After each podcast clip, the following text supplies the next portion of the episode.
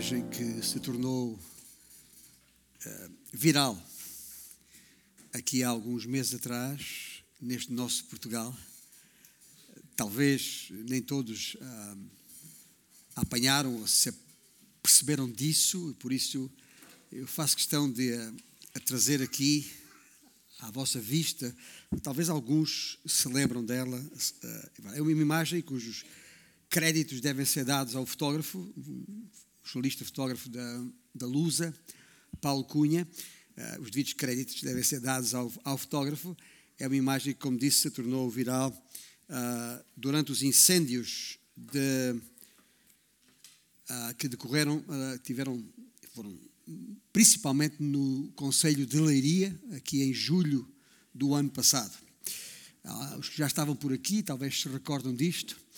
E, e portanto, é, é, é, essa, essa imagem que eu estava a contar já estar na, diante dos vossos olhos, porque eh, eh, a este respeito, como disse, para além de se ter tornado viral, eh, foi alvo de um, uh, de um comentário escrito por um outro jornalista uh, da TSF, estou a dar os créditos devidos, um tal de Luís Osório, que escreveu um comentário à foto que, uh, em princípio, irão ver daqui a pouco. De qualquer forma, enquanto, uh, por razões técnicas, a foto não foi colocada diante dos nossos olhos, quando eu digo que a imagem se tornou viral, estou a falar milhões de vezes. Foi multiplicada por essa, por essa internet, internet e, e até foi alterada em alguns casos. Uh, e, mas lendo o comentário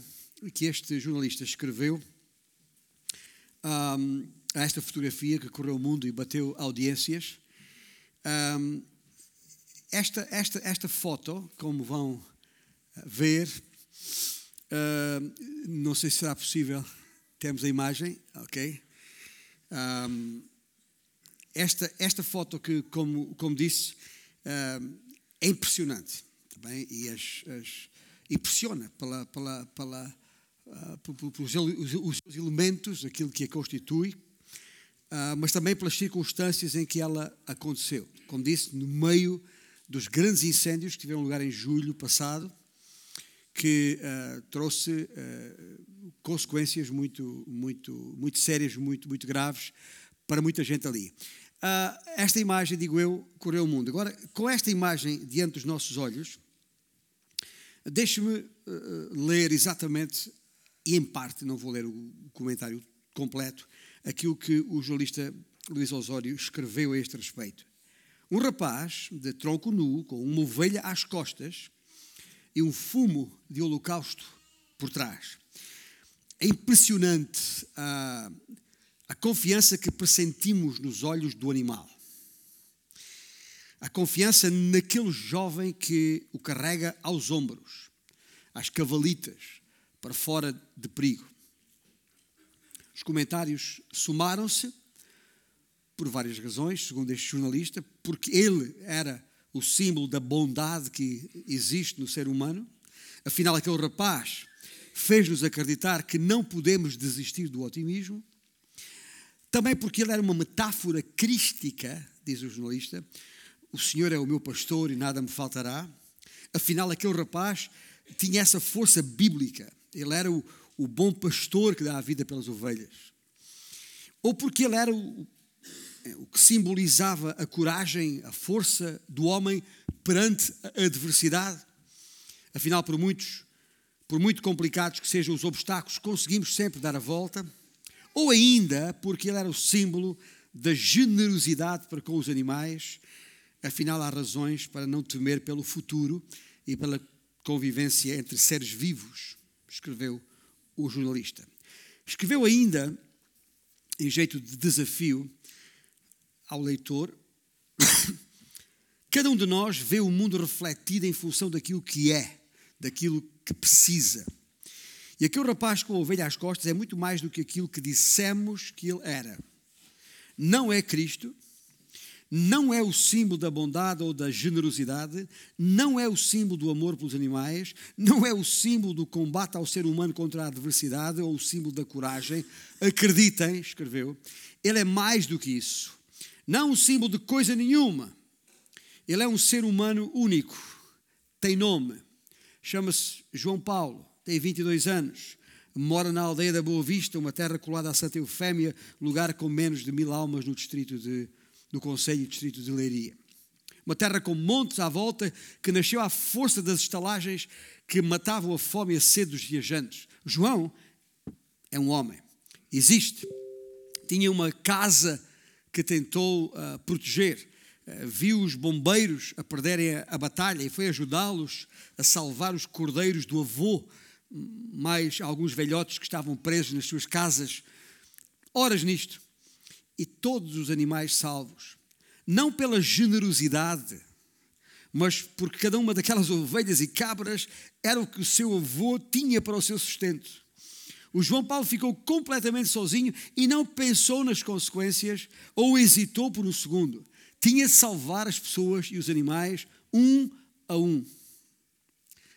A todos os velhotes chamava tio e tia, conhecia cada uma das suas histórias porque nascera naquela aldeia de antigos estalajadeiros. Ali nascera há 22 anos e sabia a história de cada dificuldade, de cada trambolhão, de cada tragédia, de cada raminho de salsa levada de casa em casa. E a cada ovelha, a cada carneiro, o João Paulo também conhecia. E quando os carregou, sabia o seu peso de cor, o seu cheiro, o seu medo e necessidade de proteção. Por favor, eh, conclui o jornalista, não digam que ele é símbolo do que precisamos que seja. Ele é, é mais do que isso, ele tem nome e uma história.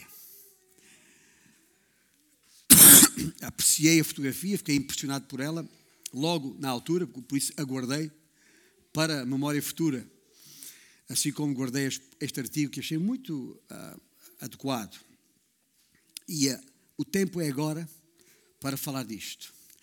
A figura do bom pastor, cheio de ternura, é transversal a toda a Bíblia, no, no contexto do plano de Deus para as épocas.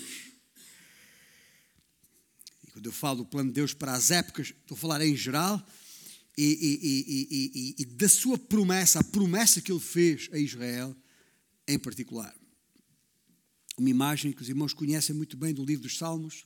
Quem é que não conhece o Salmo 23? O Senhor é o meu pastor. Ou leia outros salmos, como o Salmo 78, 79 e 80, estes três salmos juntos têm muita coisa sobre este bom pastor. Isaías fala do bom pastor. Aliás, Isaías tem, quer no, no capítulo um, 4, quer no capítulo 49, mas no capítulo 4 eu não resisto a ler-vos as palavras do profeta Isaías a este respeito, referindo-se ao Senhor para com o seu povo, para com as suas ovelhas, quando diz: Como pastor apacentará o seu rebanho, entre os seus braços recolherá os cordeirinhos e os levará no seio, as que amamentam, ele guiará mansamente. Mas também Jeremias fala no pastor capítulo 31. Zacarias, no capítulo 11, também fala no bom pastor. É o bom pastor de João 10, do Evangelho de João, capítulo 10. É o grande pastor que o autor de Hebreus fala no capítulo 13. É o sumo ou o supremo pastor que Pedro fala na sua primeira epístola, capítulo 5. Enfim, a Bíblia, como eu disse, eh, citei alguns algumas referências em toda a Bíblia para deixar claro que este tema do pastor e do bom pastor é transversal a toda a Bíblia. Mas é em Ezequiel 34, e agora chamo a vossa atenção para Ezequiel 34, já não tanto para a foto, mas para o livro de Ezequiel, capítulo 34, que é neste capítulo 34 de Ezequiel perdão, onde vamos ler alguns versículos que o tema ganha a sua, a sua maior expressão. Todos conhecemos bem a, a, mensagem de Jesus a respeito do bom pastor que dá a vida pelas ovelhas. Pois a passagem de Ezequiel, que agora vamos ler, está na base dessas palavras do Senhor Jesus em João 10. Estamos lá? Então acompanhe a sua Bíblia enquanto eu leio aqui na minha, para a partir do versículo 11. Porque assim diz o Senhor Deus Eis que eu mesmo procurarei as minhas ovelhas e as buscarei. Como o pastor busca o seu rebanho no dia em que encontra ovelhas dispersas, assim buscarei as minhas ovelhas. Livrá-las-ei de todos os lugares para onde foram espalhadas no dia de nuvens e de escuridão. Tirá-las-ei dos povos e as congregarei dos diversos países e as introduzirei na sua terra apacentá-las-ei nos montes de Israel, junto às correntes e em todos os lugares habitados da terra. Apacentá-las-ei de bons pastos, e nos altos montes de Israel será a sua pastagem. Deitar-se-ão ali em boa pastagem, e terão pastos bons nos montes de Israel. Eu mesmo, diz o Senhor, eu mesmo apacentarei as minhas ovelhas e as farei repousar diz o Senhor Deus, a perdida buscarei, a desgarrada tornarei a trazer, a quebrada ligarei e a enferma fortalecerei. Mas a gorda e forte destruirei, apacentá-las ei com justiça. Quanto a vós outras, ó ovelhas minhas, assim diz o Senhor Deus, eis que julgarei entre ovelhas e ovelhas, entre carneiros e bodes. Acaso não vos basta a boa pastagem? A vez de pisar aos pés o resto do vosso pasto? E não vos basta o teres bebido as águas claras, a vez de turvar o resto com os pés? Quanto às minhas ovelhas, elas pastam o que vejo pisado com os pés e bebem o que vejo turvado com os pés. Por isso, assim diz o Senhor Deus: Eis que eu mesmo julgarei entre ovelhas gordas e ovelhas magras. Visto que com o lado e com o ombro dais empurrões e com os chifres impelis as fracas até as espalhares fora, eu as livrarei. Eu livrarei as minhas ovelhas para que já não sirvam de rapina. E julgarei entre ovelhas e ovelhas. E agora nota bem o que a palavra de Deus diz suscitarei para elas um só pastor. E ele as apacentará. O meu servo Davi é que as apacentará. Ele lhes servirá de pastor. Eu, o Senhor, lhes serei por Deus.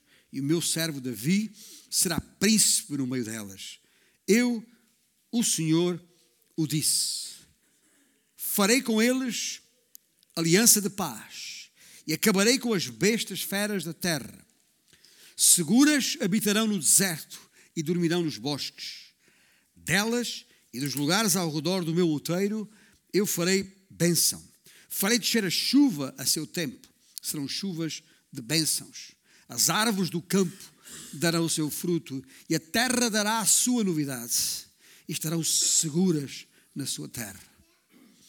E saberão que eu sou o Senhor quando eu quebrar as varas do seu jugo e as livrar das mãos dos que as escravizavam, hum, já não servirão de rapina aos gentios, e as feras da terra nunca mais as comerão, e habitarão seguramente, e ninguém haverá que as espante. Levantar-lhes-ei plantação memorável, e nunca mais serão consumidas pela fome na terra, nem mais levarão sobre si o opróbrio dos gentios. Saberão, porém, que eu, o Senhor, seu Deus, estou com elas e que elas são o meu povo, a casa de Israel, diz o Senhor Deus. Vós, pois, ovelhas minhas, ovelhas do meu pasto, homens sois, mas eu sou o vosso Deus, diz o Senhor Deus. Que este mesmo Senhor e Deus abençoe a Sua palavra em nossos corações. E nosso Deus, nós falamos contigo agora mesmo depois de ler a tua palavra, sabendo que é a tua palavra. Ajuda-nos, Senhor, a perceber o que queres dizer com ela, enquanto revelação tua, para que as nossas mentes sejam pelo Espírito que em nós habita. iluminadas para vivermos em função desta tua palavra. E sabemos exatamente como o que esperas de nós. E isso oramos em nome de Jesus. Amém? Perdão. Embora, embora mais novo uh, do que Daniel, Ezequiel foi seu contemporâneo. O livro que tem o seu nome, este livro onde lemos agora o texto, é o 33 livro do Velho Testamento que, que estamos a considerar uh, na ordem cronológica em que foram escritos e não necessariamente na ordem em que se apresentam no texto bíblico. Nesta nossa série uh, que designamos por Cristo veio e voltará. Como uh, reiteradamente tenho vindo a dizer, Jesus Cristo, o Messias, o Messias prometido, a semente ou o descendente de Gênesis 3, 15 e 2 Samuel 7, o resgatador de, de Ruth, por exemplo, o grande juiz, o ungido, o sacerdote e rei, entre muitos outros títulos que temos vindo a respigar das Escrituras do Velho Testamento, este mesmo homem, este e Deus, este nome, Jesus Cristo, é o tema central de todo o conteúdo bíblico. É o fio condutor de toda a história da humanidade. É o centro do plano soberano de Deus para as épocas e da promessa de restauração de uma relação perdida, alguns no, no Éden, que há de culminar na destruição total e final do causador deste mal, o diabo, a antiga serpente, e todas as suas hostes demoníacas. E eu vou reiterar isto várias vezes, tenho feito ao longo do, das semanas, para que percebamos bem o que está a acontecer. Está bem? O, o, o, este inimigo ainda mantém uh, provisória e já uh, sentenciada à morte, ainda mantém o domínio neste mundo presente, porque Deus assim o permite por razões que nos ultrapassam. Mas, ah, e quando eu digo está condenado, está condenado, desde que o, o servo, aquele servo, outro nome que usamos a partir de Isaías, desde que o servo sofredor feriu de morte, quando veio, na sua primeira vez, a cabeça de Satanás. Tal como pré-anunciado lá atrás, em Gênesis capítulo 3, versículo 15. E esse mesmo há de voltar em glória para pôr todos os seus inimigos e nossos por, por estrado, algumas versões dizem por escabelo dos seus pés, para estabelecendo aqui na terra o seu reino eterno de justiça, paz e equidade. Por isso dizemos: Cristo veio e voltará. É esse momento que continuamos à espera. Está bem? Ainda não aconteceu, ainda estamos aqui, ainda estamos nestas circunstâncias difíceis de vida. Quando Ezequiel escreveu a mensagem que acabámos de ler há pouco, já Jerusalém, a cidade, tinha caído. Portanto, se se recordam, a cidade caiu em 586 a.C. E ao longo das longas noites do cerco sobre aquela cidade pelas tropas, os exércitos de Nabucodonosor, Ezequiel ali concentrara-se em profetizar sobre as nações estrangeiras. É, é isso que é toda a primeira parte do seu livro. Ah, até ao capítulo 32 é isto que Ezequiel trata. Mas agora, agora que a nação caíra às mãos do Império Babilônico, um, tal como, aliás, tinha sido alertado pelos muitos profetas antes dele, uh, enviados por Deus nesse sentido. Agora é tempo de focalizar, pôr a atenção naquilo que o Senhor Deus vai ainda fazer, apesar dos desastrados e desastrosos fracassos do seu povo. Assim, e dos homens em geral, já agora. Assim, dizia eu, Ezequiel passa agora. E quando digo agora, estou a falar para a vossa referência, a partir do capítulo 33 do seu livro e até ao fim do livro, que é o capítulo 48. 33 em diante, Ezequiel passa agora a discorrer sobre o que Deus vai fazer nos últimos dias. Ou seja, o que é que o Senhor Yahweh, como é que ele vai fechar este processo histórico tal como o conhecemos, é disso que trata toda a segunda metade do livro de Ezequiel, a partir do capítulo 33. E logo após, já agora para referência vossa também, ah, logo após a sua confirmação como o Atalaia, esta é a expressão com que Ezequiel é conhecido, ah, o Atalaia de Israel, está mesmo lá no capítulo 33, um bocadinho antes daquilo que lemos há pouco, a, a, sua confirmação como atalaia, dizia eu, funções para que Deus o havia chamado. Se quiser depois verificar isso, logo no primeiro capítulo de Ezequiel, no seu trabalho de casa a este respeito, aliás, no capítulo 1 uh, ah, e no capítulo 3 em particular, uh, de Ezequiel, versículo 17, o Senhor mesmo diz: Eu te dei, falando para Ezequiel, eu te dei por atalaia sobre toda a casa de Israel.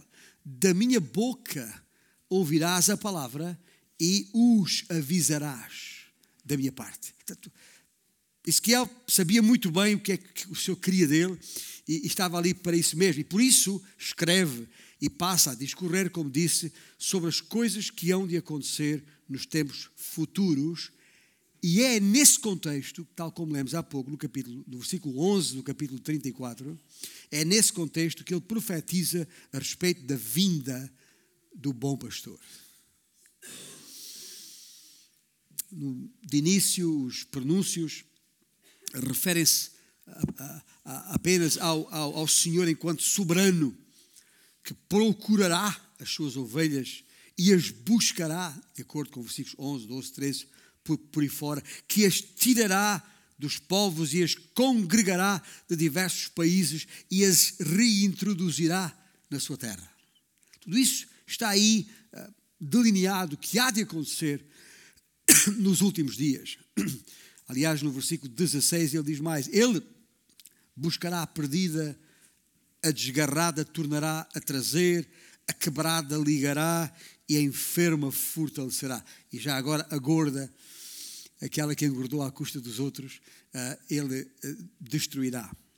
Na verdade, diz também que ele julgará entre ovelhas e ovelhas, entre carneiros e bodes. Está no versículo 17 que lemos há pouco. Ou seja, o, o, o, o, será, e é isto que é importante percebermos aqui, será o ponto final, quando isso acontecer, será o ponto final na tirania dos opressores. Será que não serão mais tolerados no reino de Deus. Gente, nós vivemos num mundo cheio de opressores, de tiranos. Podemos não estar a sofrer diretamente o impacto do, do, do, do seu coração maléfico, mas sabemos, temos notícias, e, e mesmo indiretamente sofremos consequências disso. Mas quando esse tempo chegar, tudo isto terminará. Porquê?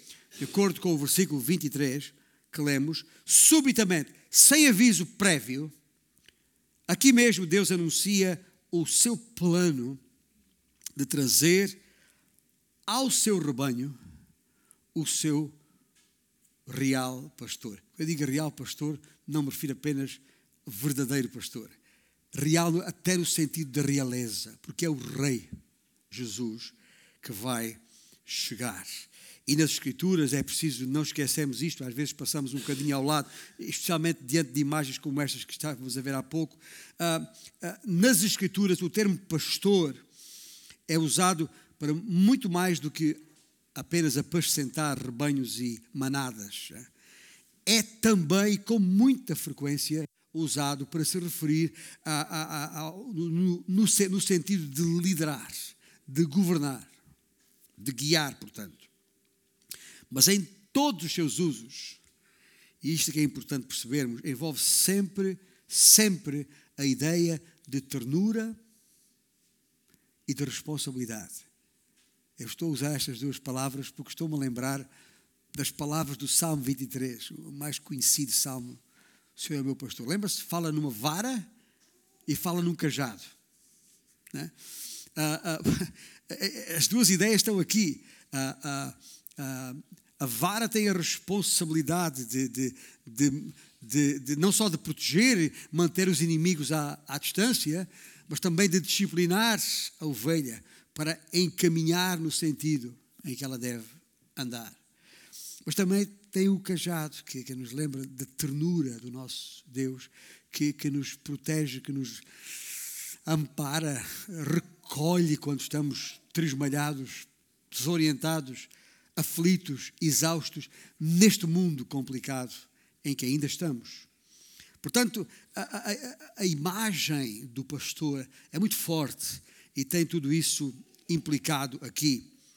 Mas não tem nada a ver com o mero exercício de poder pela força. Isso não.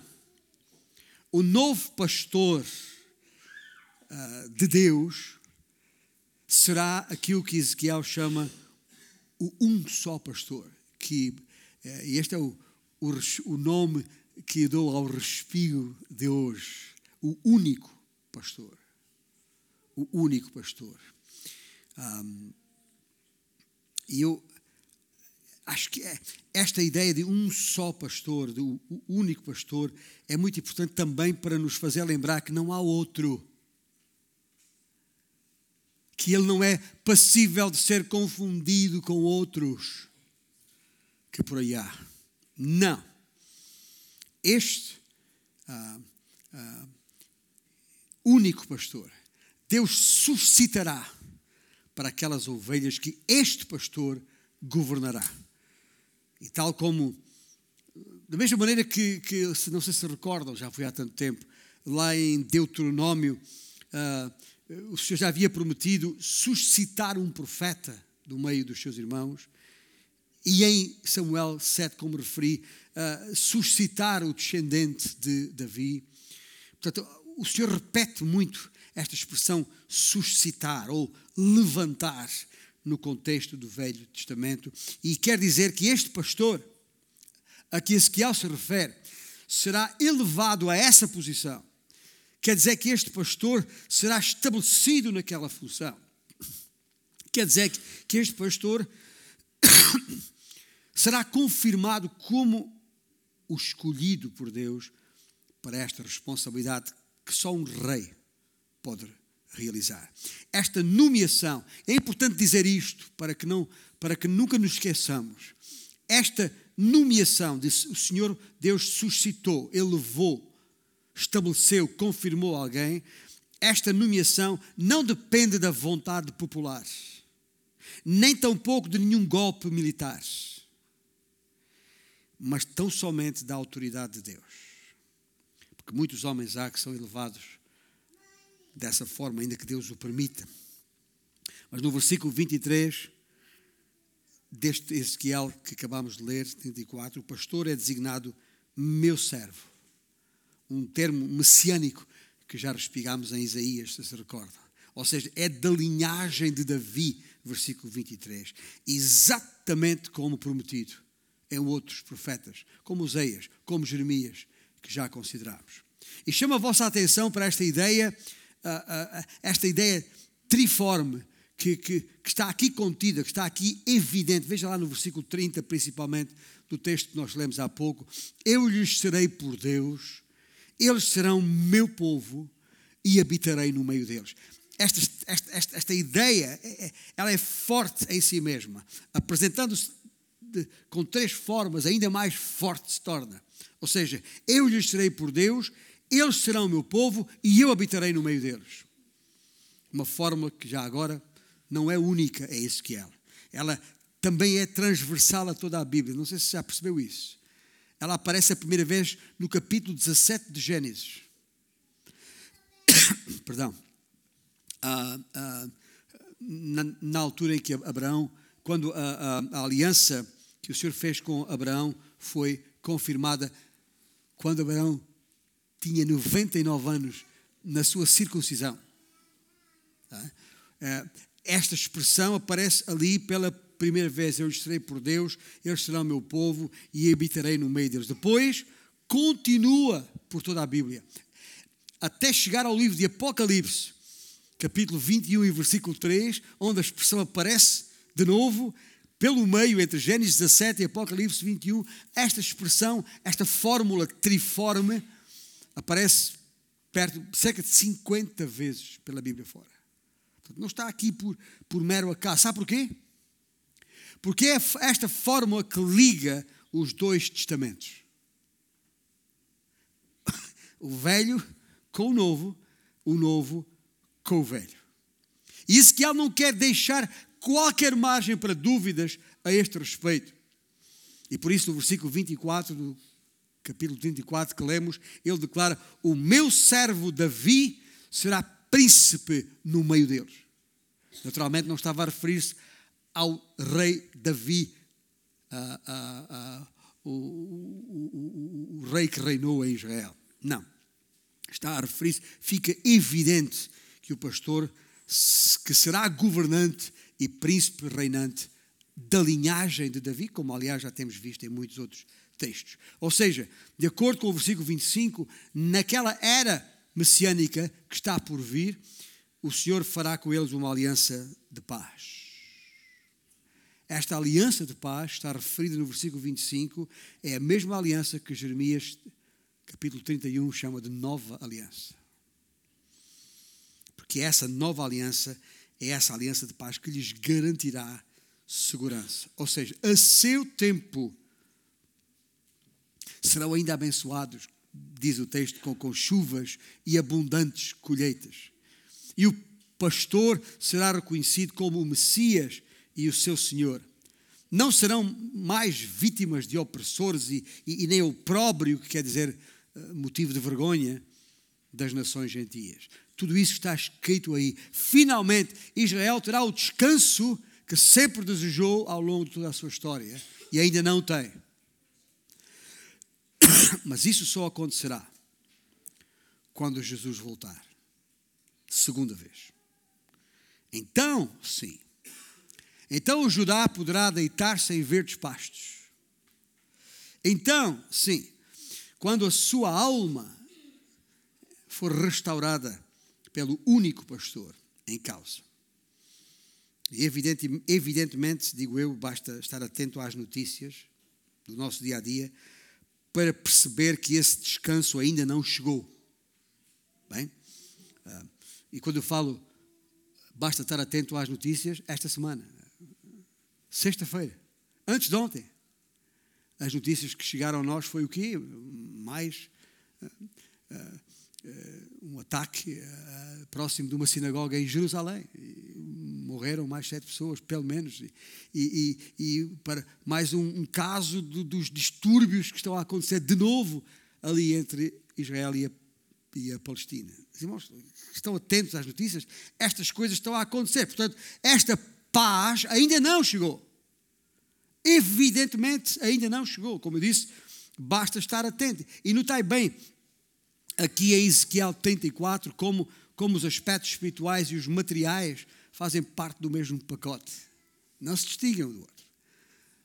E há, há, aqui também expresso em Ezequiel o, o, o, o, aspecto nacional em causa, ou seja, a reunião de Israel e Judá, o reino do norte e o reino do sul, que voltam a, a, a reunir-se uh, numa, dentro desta, ao abrigo desta aliança uh, e promessa uh, cosmopolita, transnacional, acessível a todo o mundo e, e, e, a, e às suas gentes que realmente ficarem englobadas nesta aliança, ou forem abrangidas por esta aliança. E nós sabemos muito bem que esta aliança foi selada com o sangue de Jesus Cristo.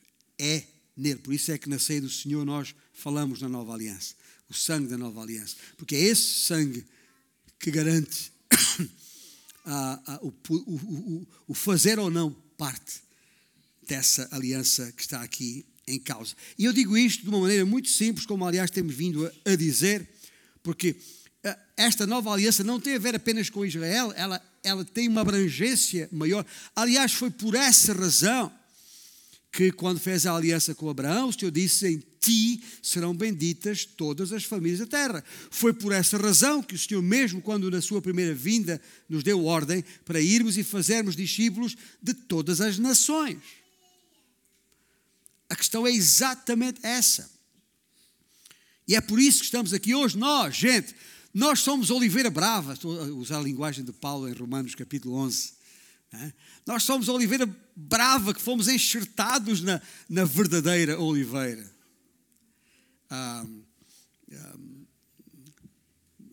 Paulo até usa uma expressão muito interessante. Lá em, Romanos 11 diz: fomos enxertados contra a natura, contra a natureza. Né? Porque nós não somos daquela descendência em termos uh, físicos, não fazemos parte da casa de Israel, somos gentios. Porém, isso não faz diferença nenhuma. Uma vez enxertados na, na, na oliveira verdadeira, então uh, somos do Senhor e estamos abrangidos pelos efeitos dessa nova aliança. Ora, enquanto não chegar a tal plenitude dos gentios, que falámos a semana passada e que uh, Paulo fala uh, no capítulo 11 aos, aos, aos romanos, ou seja, enquanto ainda não se completar esse tempo, e nós não sabemos quando se vai completar esse tempo, nem temos que saber. Lembram-se do, do, do, pessoal que estava ali na, uh, junto do, do, do Senhor no momento em que ele estava prestes a subir aos céus? Queriam saber, é este o tempo em que instauras o teu reino? Se fosse este o tempo que para instalar o meu reino, eu não estava saindo, estava chegando.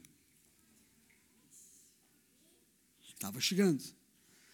E portanto, a, a, a, ainda não se completou o tempo dos gentios, ainda não se atingiu a plenitude dos gentios. E sabe qual é a coisa boa a este respeito?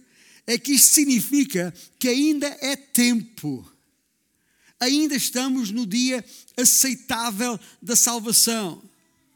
Ainda é tempo de tu mesmo, sentado nesta sala ou em qualquer outro lugar que me ouça, se porventura ainda não estás enxertado nesta oliveira, e deixa-te uma coisa, se quer saber o que isso quer dizer, é muito simples. Se esta aliança que garante a, a, a, a vida eterna depende do efeito do sangue de Jesus Cristo, então, então, se ainda não reconheceste porque é que Jesus veio da primeira vez, que não veio para reinar, veio para sofrer, veio para tomar o teu lugar, o meu lugar na cruz do Calvário, veio para, para pagar ali o preço que eu devia pagar e não posso, porque em mesmo não há quaisquer méritos, não há quaisquer condições, por, por, nem das obras que, que, que, faço, nem das obras que já tenha feito, nem das obras que virei a fazer, haverá condições suficientes para que eu possa pagar o preço da minha dívida para com o Senhor por causa do meu, do meu pecado. Mas o preço que Cristo pagou na cruz é suficiente para a tua salvação. Se reconhecendo isso em teu coração creres, que Jesus não apenas morreu, mas que ressuscitou para garantir vida e vida eterna. Então, diz a palavra de Deus, lá mesmo em Romanos, capítulo 10, serás salvo. Serás salvo. O Senhor te salvará e farás parte desta aliança.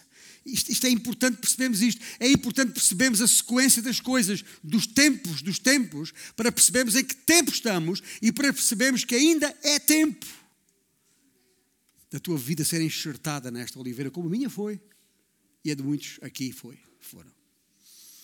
É que foi para isso que ele veio. Para, ele é o redentor, quer dizer, pagou o preço do resgate, é o resgatador, que quer dizer, é o libertador. São várias palavras que aparecem, porque ele nos libertou da escravidão das trevas que há no pecado.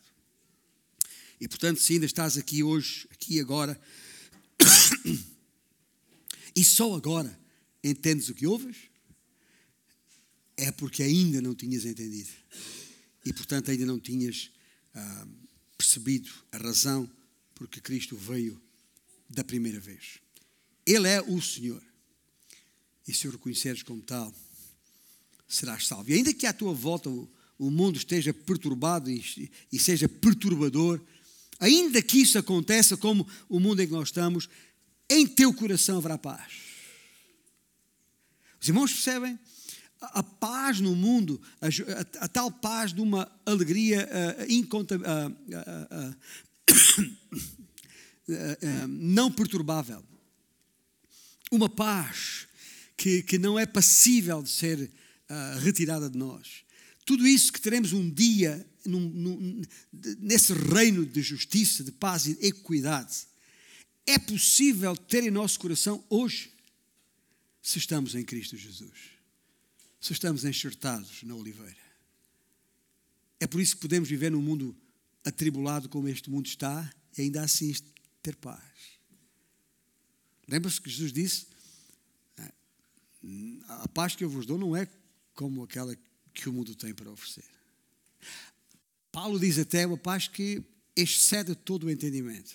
Não vale a pena tentar perceber semântica e gramaticalmente o que isto quer dizer, ou no léxico.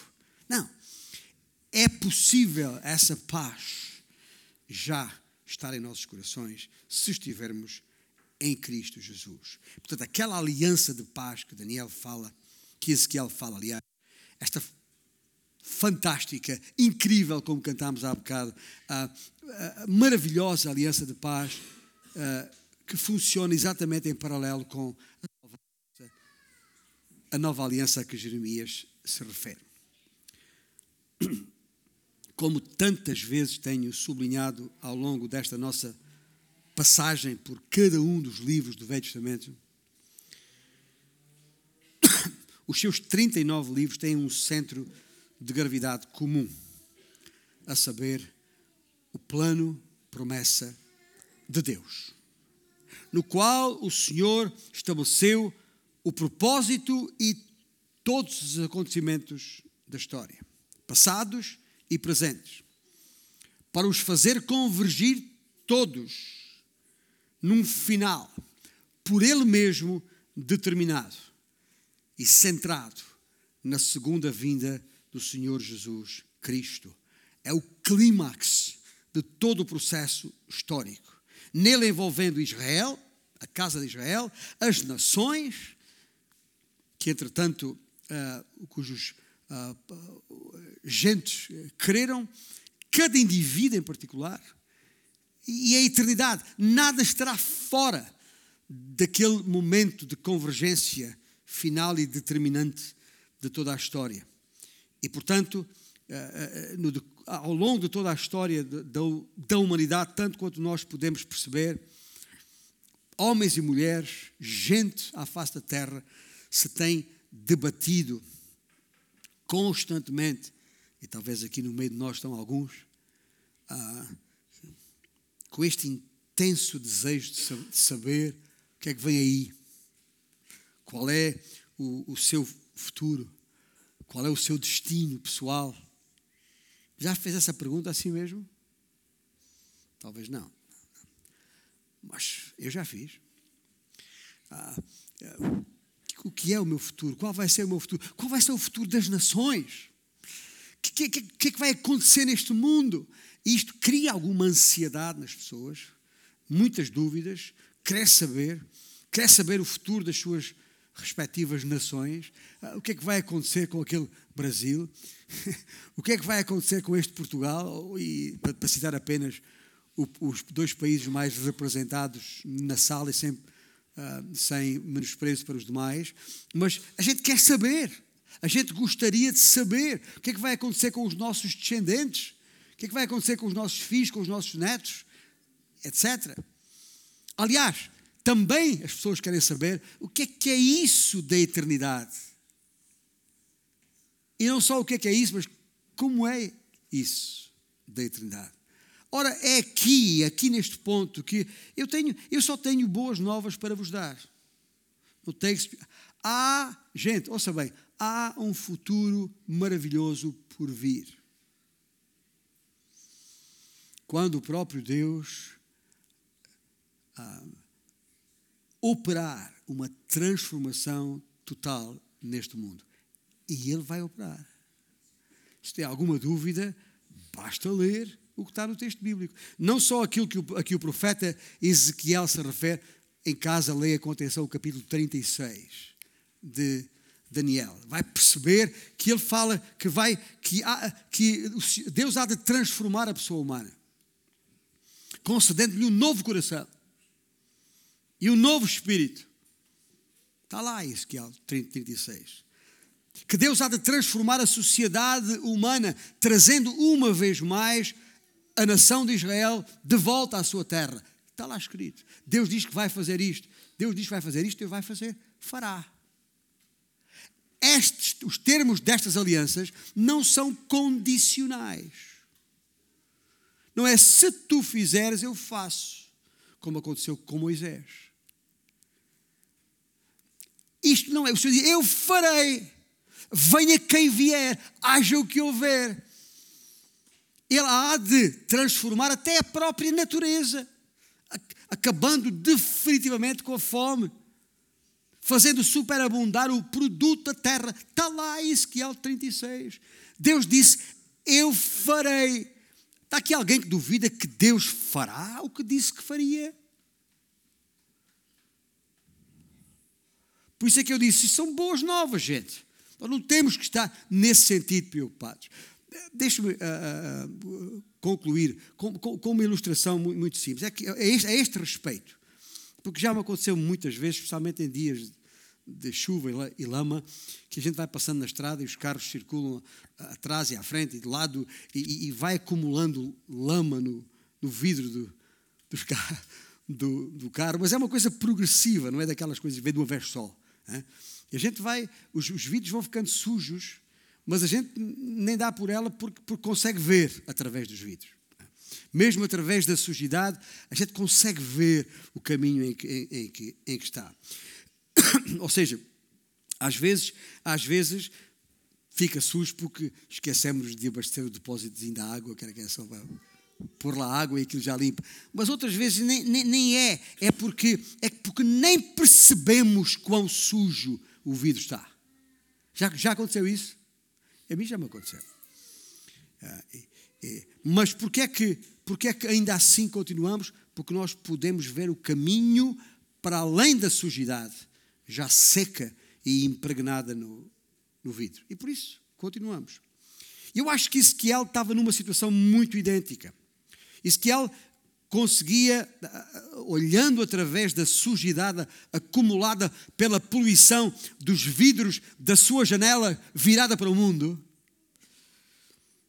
Ezequiel conseguia ver para além disso, conseguia projetar a sua mente no futuro. Ele podia perceber as razões porque o seu povo estava no estado miserável em que estava, porque a sua nação estava na miséria em que se encontrava. Ele podia, ele podia ver para além dessa sujidade no vidro da sua janela. Ele podia ver uma, que havia uma razão para uma futura restauração. E sabe qual é a razão? A fidelidade de Deus. Deus é fiel. Ele prometeu, fará. E este é o desafio que eu quero deixar com os meus irmãos diante da, da sujidade, do, das impurezas, da poluição, do lamaçal que, que, que uh, se cola nos vidros das janelas da nossa vida. E podemos ver para além disso as promessas do Senhor que contidas na Sua palavra aqui. E, e, e quero deixar esse desafio com os meus, os meus irmãos é, com tranquilidade. Sabe porquê? Porque se acha que uh, o estado de coisas em que nós estamos é difícil, imagina lá onde, onde Ezequiel estava. Aliás, Jeremias, no seu tempo, que, cuja situação não era tão grave quanto aquela que Ezequiel já estava a viver, Jeremias chorou o tempo todo. É o chorão, não é? Não entendia. A situação em que Ezequiel estava era pior. E, Jeremias ainda estava em Jerusalém. Ezequiel já está no exílio, ele não vê outra coisa senão o próprio, a miséria à sua volta. Portanto, se, se acha que a nossa situação é tão má assim, é caso para pensar. Olha à sua volta e veja que a situação ah, é muito mais grave. E, e, e se Ezequiel, ouça bem, se Ezequiel, que viveu antes da primeira vinda do Messias, se Ezequiel, que ainda não tinha toda a escritura como nós temos hoje, se Ezequiel já tinha esta bendita esperança nele, quanto mais nós, gente, quanto mais nós que já temos o testemunho histórico da sua primeira vinda, quanto mais nós que já temos a totalidade das Escrituras à nossa disposição. Porquê levantamos tanta questão? Porquê lamentamos tanto? Porquê choramingamos tanto? Gente, esta bendita esperança para nós hoje é muito mais evidente. É, temos muito mais informação. A nossa visão de Deus nas Escrituras tem de ser muito maior do que aquela que tinha qualquer profeta do Velho, do Velho Testamento. Chama-se Ezequiel, Jeremias, Isaías, fosse quem fosse, gente. Nós hoje temos tudo na nossa frente. E apesar da poluição do mundo em que vivemos, não há razão para não ver para além disto, para não mantermos a nossa esperança viva. Aquela, aquela visão que Daniel teve, no, desculpa, que Ezequiel teve, que ele uh, testemunha no capítulo 1 do seu, do seu livro, em que ficou ali com uma, uma determinada compreensão, uma certa porcentagem grande, é verdade, a respeito da glória de Deus. Nós hoje temos muito mais. Nós hoje temos muito mais, porque temos toda a Escritura. E Ezequiel tinha uma imagem completa daquilo que estava preparado para Israel e para as nações. E aí, eh, se quiserem, aí está o valor uh, uh, uh, inalienável e irrevogável do livro de, Isaías, de Ezequiel, que eu vos desafio a ler com atenção. É um dos livros que mais nos ajuda a conhecer Deus. E nós precisamos conhecer Deus. Porque a chave que Ezequiel apresenta, a chave, ou seja, a razão da sua esperança que ele fala é exatamente ou advém da compreensão das Escrituras, porque é nas, pela compreensão das Escrituras que nós conhecemos o Senhor. O Senhor Jesus Cristo. É por isso que a esperança de Ezequiel se manteve. Vou usar um, um palavrão que a gente não usa todos os dias, mas está na Bíblia Palavrão no sentido de palavra grande, não de. de entenda? Que é, uh, uh, uh, que, que, Pedro usa na sua, na sua epístola, na sua primeira epístola, capítulo 5, quando fala da imarcessível glória de Deus. Imarcessível, essa era a palavra esquisita que eu queria dizer. Assim. Quando ele diz, agora Pedro fala na glória, ora, logo e é curioso o que Pedro diz: logo que o Supremo Pastor se manifestar, recebereis a imarcessível coroa de glória. Sabe o que é quer dizer imarcessível? Em casa pode conferir no dicionário, digo a português. Mas a palavra é muito simples. Sabe o que ela quer dizer? Que não murcha. Imarcessível quer dizer que não murcha. Ou seja, nós que declaramos e afirmamos ter esta bendita esperança, porque é que andamos tão murchos? Esta esperança é imarcessível do mesmo modo. E por isso eu digo, finalmente, o conhecimento de, de, de Deus é uma, é, uma, é uma fonte inesgotável de alegria, esperança para o cristão e para a igreja. Quanto mais o conhecermos, maior capacidade teremos de perceber o pecado em nós. Esse pecado que nos, que nos impede de ver de forma cristalina. E que por isso devíamos odiar o pecado, gente. Devíamos ter uma atitude de ódio para com o pecado. Porque perturba a nossa visão da santidade do nosso Deus. Porque nos rouba a, a, a, a força dessa esperança que nós temos porque nos faz pôr em questão coisas que não deviam ser questionadas sequer. Porque esta esperança tem que ser uma esperança imarcessível, ou seja, que não murcha de maneira nenhuma. E por isso, da, da, da, quero deixar esta palavra de ânimo. O futuro, gente, o futuro é prometedor. Sabe por que é que o futuro é prometedor? Porque assenta numa promessa. Tão, tão simples quanto isto. Assenta numa promessa que é irrevogável. É assim que, Paulo, a expressão usada no texto bíblico. E quem, tem, quem conhece, quem, quem está familiarizado com os termos jurídicos, sabe a força que esta palavra tem. A promessa do Senhor é irrevogável. Venha quem vier, haja o que houver. O que nós temos que fazer, sabe o que nós temos que fazer, além de, de termos esta confiança inabalável, é precisamos de ser capazes de ver através dos vidros sujos da nossa vida. Olhar para fora da janela da nossa vida e olhar olhando para leste e ver que cada manhã a estrela d'alva está ali e não falha. Já agora, se precisar limpar os vidros da janela, limpa. Ajuda, ajuda, ajuda.